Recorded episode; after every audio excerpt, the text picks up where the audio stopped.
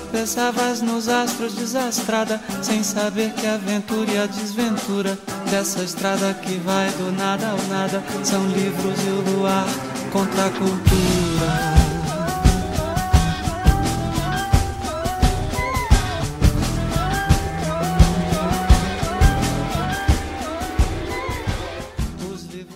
Fala galera! No episódio de hoje, a gente volta a falar sobre um tema muito importante: taxação dos livros e literatura. Eu digo volta porque, para quem não sabe, o primeiro episódio desse podcast foi exatamente sobre esse assunto. Porque, coincidentemente ou não, quando a gente resolveu criar o The Trip, começava a entrar em pauta no Brasil a ideia absurda de taxar os livros. E ela veio justamente naquela onda de que era preciso avançar as reformas econômicas, e aí, para justificar essa ideia, que por si só já é estapafúrdia, a Receita publicou um documento para tirar dúvidas né, sobre essa tal reforma tributária. E aí, uma das explicações foi ainda mais disparatada. Essa explicação dizia que os livros podem ser taxados na reforma porque não são consumidos pelos brasileiros mais pobres, mas sim por uma pequena parte da sociedade, a elite. Bom, eu não vou discutir e esmiuçar especificamente essa reforma, porque a gente já sabe o quão nefasta e excludente ela é.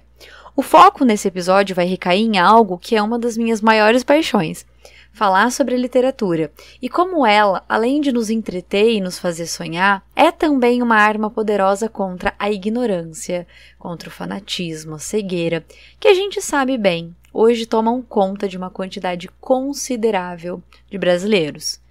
E é por isso que eu convido vocês a embarcarem com a gente nessa viagem, que pretende, por meio da voz de dois grandes nomes que estudam literatura, ressaltar que ela é necessária para nossa existência e resistência, principalmente nesse Brasil tomado por dois grandes pesadelos: a pandemia e o Bolsonaro. Então, vamos sair por alguns minutos dessa distopia e nos permitir sonhar um pouco, porque afinal de contas, literatura nunca é demais. Os livros são objetos transcendentes, nós podemos amá-los do amor táctil que votamos aos maços de cigarro domá-los, cultivá-los em aquários, em instantes gaiolas, em fogueiras, ou lançá-los para fora das janelas. Talvez isso nos livre de lançarmos, ou que é muito pior por odiarmos.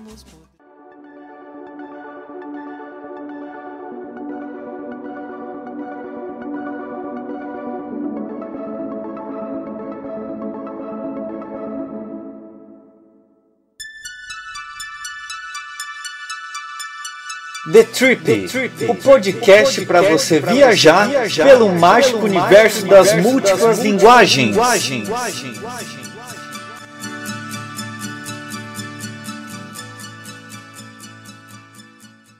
A escolaridade é abreviada, a gramática e ortografia pouco a pouco negligenciadas e por fim quase totalmente ignoradas. A vida é imediata por que aprender alguma coisa além de apertar botões, acionar interruptores, ajustar parafusos e porcas? Não, isso não é um trecho de um livro contemporâneo sobre o Brasil atual, mas sim um fragmento de uma das distopias mais incríveis que eu já li. Fahrenheit 451, livro de ficção científica publicado em 1953 pelo escritor norte-americano Ray Bradbury. E por que esse livro poderia ser de algum escritor brasileiro da atualidade? Por um motivo muito óbvio, né, gente? Porque ele conta a história de uma realidade distópica em que o trabalho dos bombeiros é basicamente queimar livros. Isso porque foi instaurada uma cultura de combate ao pensamento crítico e autônomo dos indivíduos. Esse livro carrega uma forte crítica social no que tange ao autoritarismo e a repulsa ao conhecimento, meu, livro de 53 com tanta cara de 2021. Infelizmente. São várias as distopias que narram muito do que a gente está vivendo hoje no Brasil, em que Bolsonaro é presidente. Mas eu selecionei essa obra em especial porque, já que os assuntos que vão transitar é, aqui nesse episódio é entre literatura e os impactos nocivos da taxação dos livros, eu acho que não haveria obra melhor para retratar o que atualmente estamos presenciando nesse aspecto. É claro que, diferente da história, não há bombeiros cumprindo ordens para queimar os livros. Mas isso está acontecendo só que de outras maneiras, né?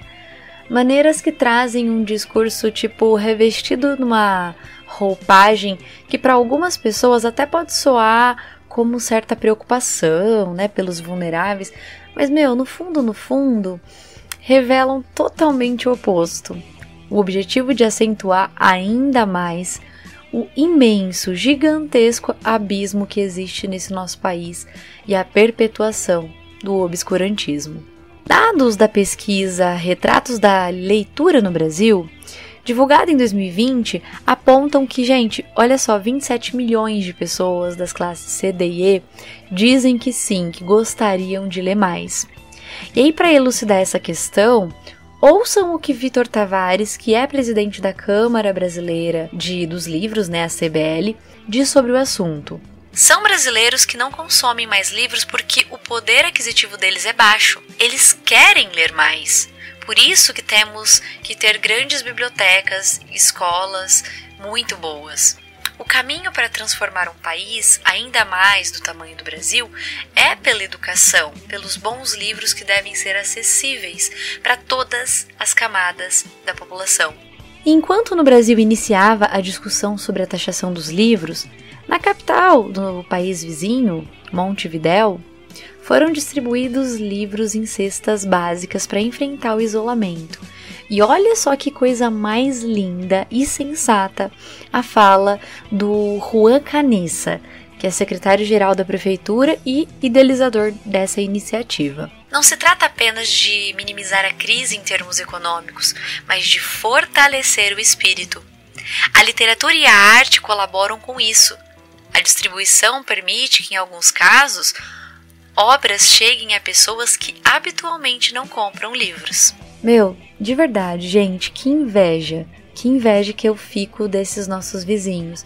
Porque, olha só, em Montevidéu, em 2020, ocorreu a distribuição de dois grandes alimentos para aplacar, digamos assim, o efeito da pandemia. Ou seja, a comida e os livros.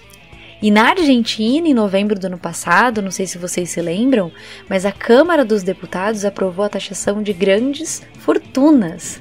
Enquanto isso, nesse mesmo período, o Brasil amíngua, lutando, né, para sobreviver com um auxílio que, tipo, demorou um monte para chegar e só foi no valor de 600 reais por conta da luta da oposição. É sempre bom a gente salientar isso. E aí, como se não bastasse, né, para piorar, uma proposta insana de taxação de livros. Eu até imagino, né, o título de tipo uma possível reportagem realizada num desses países latino-americanos. Seria mais ou menos assim: El curioso caso del país que tiene como objetivo dejar aún más inaccesible la riqueza simbólica proporcionada por los libros y preservar la riqueza material de sus millonarios. Bom, mas como eu disse no início, o foco desse episódio não é a reforma tributária em si, porque qualquer pessoa lúcida que reconhece a importância dos livros sabe o que essa taxação representa. Retrocesso, estratégia, articulação, manutenção de privilégios para uns, exclusão de acesso para outros. Basicamente, a taxação implica em tudo isso e um pouco mais. Então, agora, vamos falar daqueles que são o alvo dessa reforma? Os livros. E como eles são poderosos e, de certa forma, transformadores. Motivo real dessa taxação. Mas, já que hoje em dia né, já não podem literalmente queimá-los, eles então tentam fazê-lo de uma outra maneira.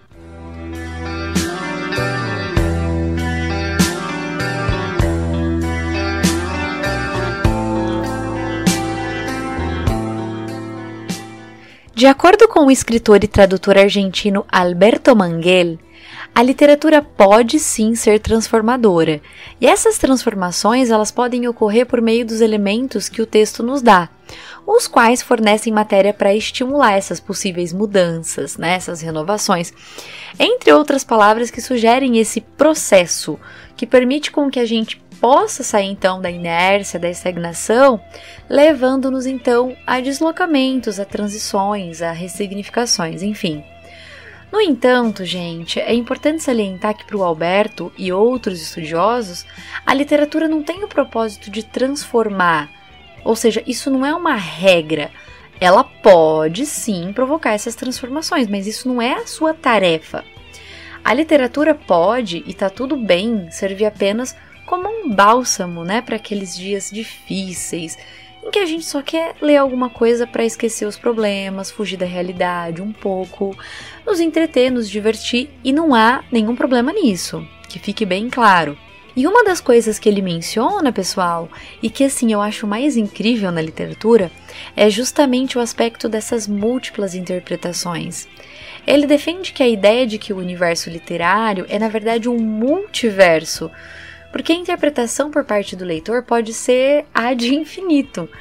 As, as linhas e as entrelinhas de um texto podem fornecer diversas possibilidades de enxergar e compreender aquela história. E o, o, o Alberto Manguel, ele ainda afirma, e assim eu concordo plenamente com ele, que ler é um ato de poder. E uma das razões pelas quais o leitor é temido em quase todas as sociedades é justamente essa. De acordo com a, a sua visão, a nossa obrigação enquanto cidadãos é questionar as barreiras que são criadas, né? Barreiras que visam o quê? Dificultar o acesso à leitura, à cultura, ao conhecimento, enfim. E ele é bem enfático quando diz que uma das formas de tirar o poder do cidadão é fazer com que ele não leia, né? Não estimular a leitura, ou então quando buscam propagar a ideia de que a literatura é um entretenimento superficial, ou então que pertence a um grupo específico, né, um nicho, como intelectuais nas suas torres de marfim.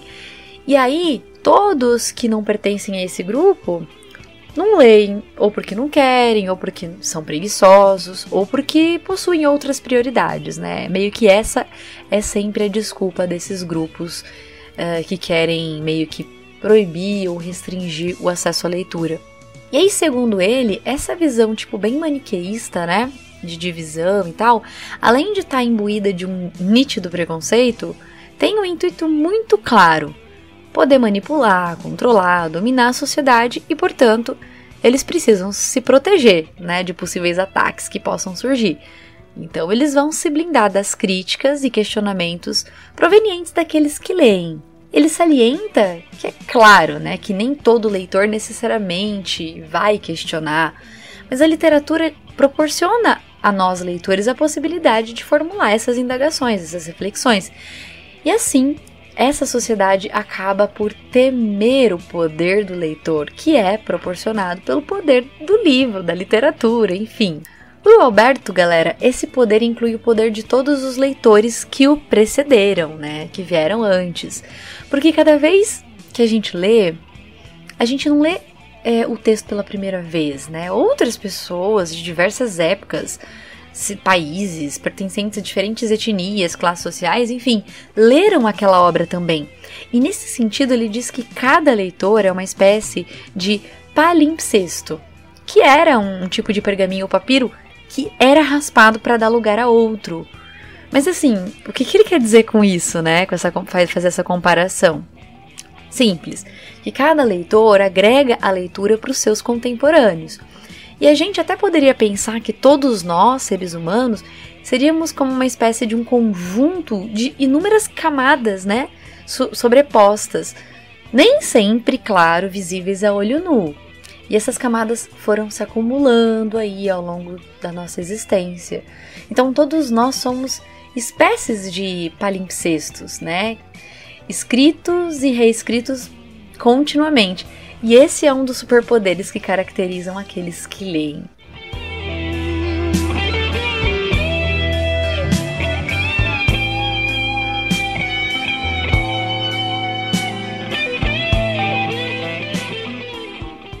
E já que o foco desse primeiro episódio recai sobre livros e literatura, eu quero aproveitar para compartilhar com vocês um trabalho maravilhoso que foi realizado por Dante Galian, que além de professor titular, é diretor do Centro de História e Filosofia das Ciências da Saúde da Universidade Federal de São Paulo, a Unifesp. Gente, esse professor, ele produziu um livro intitulado A Literatura como Remédio: Os Clássicos e a Saúde da Alma. Bom, o título, né, ele já é autoexplicativo, só que eu gostaria de pontuar alguns aspectos interessantes que ele aborda nessa obra. E assim, nesse livro, pessoal, Dante, e olha só que nome mais sugestivo, né? Conta pra gente que no próprio Don Quixote, né, o Don Quixote de la Mancha, né, do espanhol Miguel de Cervantes, o protagonista, num diálogo com outro personagem no final do livro, recomenda livros de cavalaria como remédio contra a melancolia. E ao longo da história da literatura moderna, ele diz que a gente vai se deparar com exemplos de vários autores e diversos personagens em que a literatura aparece como um elemento terapêutico, né? Ele caracteriza justamente com esse termo, com elemento terapêutico. E hum, no seu livro, ele se baseia primeiramente, né, de maneira assim é, fundamental no papel que a literatura desempenha ao longo da história da humanidade. Ou seja, antes da literatura já existiam, e a gente sabe muito bem, né, as narrativas que foram os elementos que construíram a própria dinâmica do ser humano. Ou seja, nós somos o que somos muito por conta das histórias que nos foram contadas. E aí, de acordo com ele, à medida em que essas formas de narrar foram se tornando cada vez mais sofisticadas, né, mais criativas, nós chegamos àquilo que hoje chamamos de literatura. E para ele, a literatura é uma espécie de. Eu acho muito legal essa palavra que ele utiliza, antídoto. É, é uma espécie de antídoto para uma sociedade que, como ele diz, vai se esvaziando de conteúdo humano. E ele explica, né, que isso acontece porque, na mesma medida que a ciência, que a técnica vai se tornando privilegiada, a narrativa ela vai caindo em desuso. Mas olha, olha que curioso.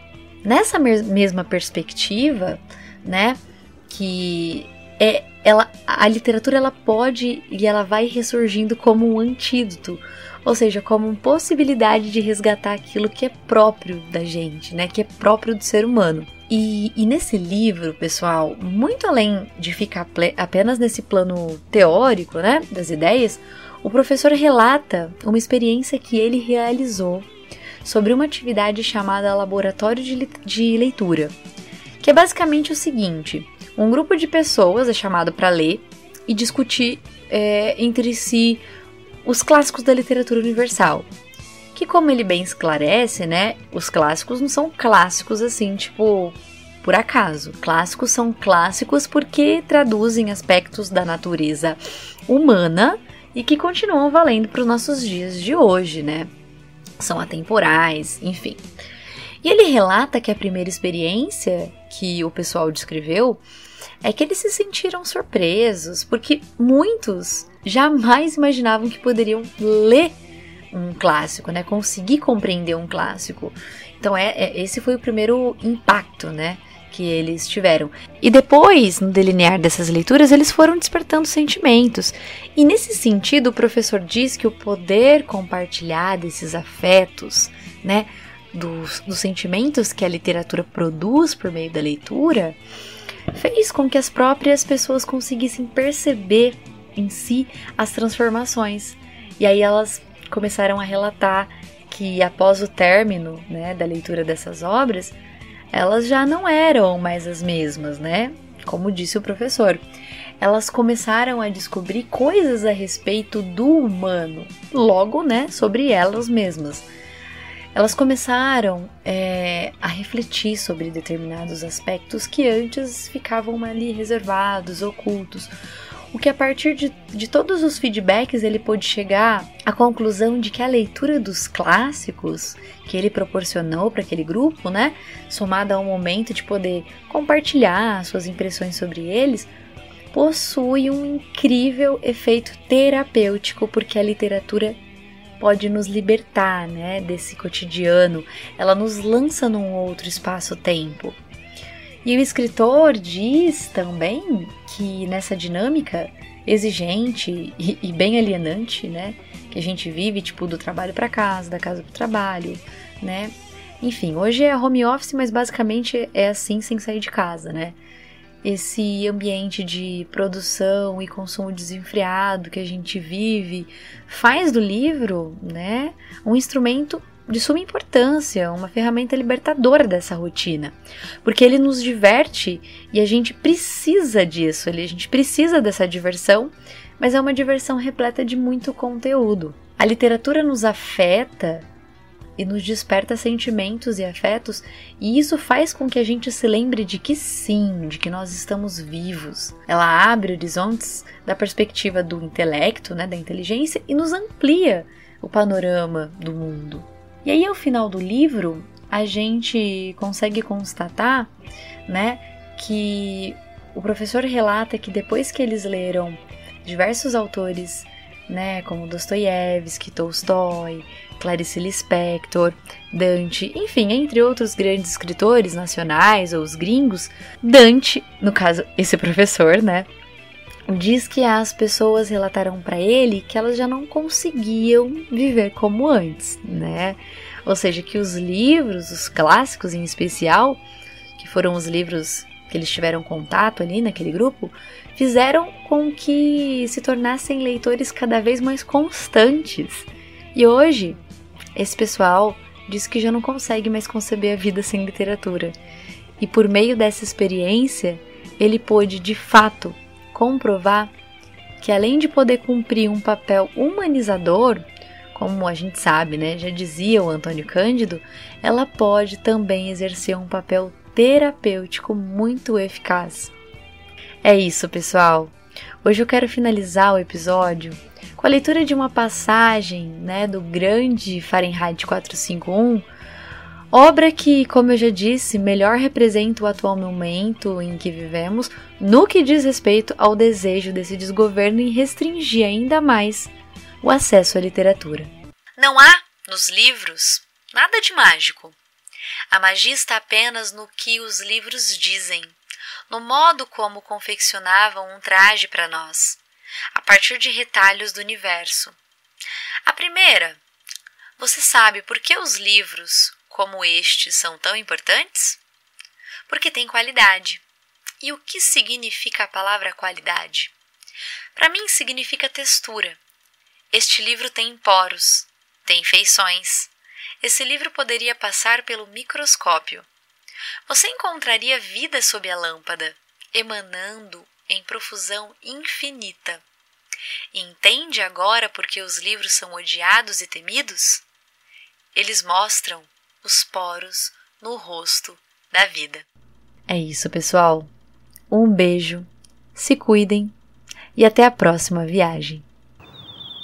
Despencados de voos cansativos, complicados e pensativos, machucados após tantos crivos, blindados com nossos motivos, amuados, reflexivos e dali antidepressivos, acanhados entre discos e livros inofensivos. Será que o sol sai pra um voo melhor? Eu vou esperar Talvez na primavera o céu clareia, vem calor. Vê só o que sobrou de nós e o que já era e colapso. O planeta gira, tanta mentira aumenta a ira de quem sofre mudo. A página vira o som delira, então a gente pira e no meio disso tudo tamo tipo passarinho, soltos a voar, dispostos a achar um seja no peito no outro. Passarinho, soltos a voar, dispostos a achar um ninho, nem que seja no peito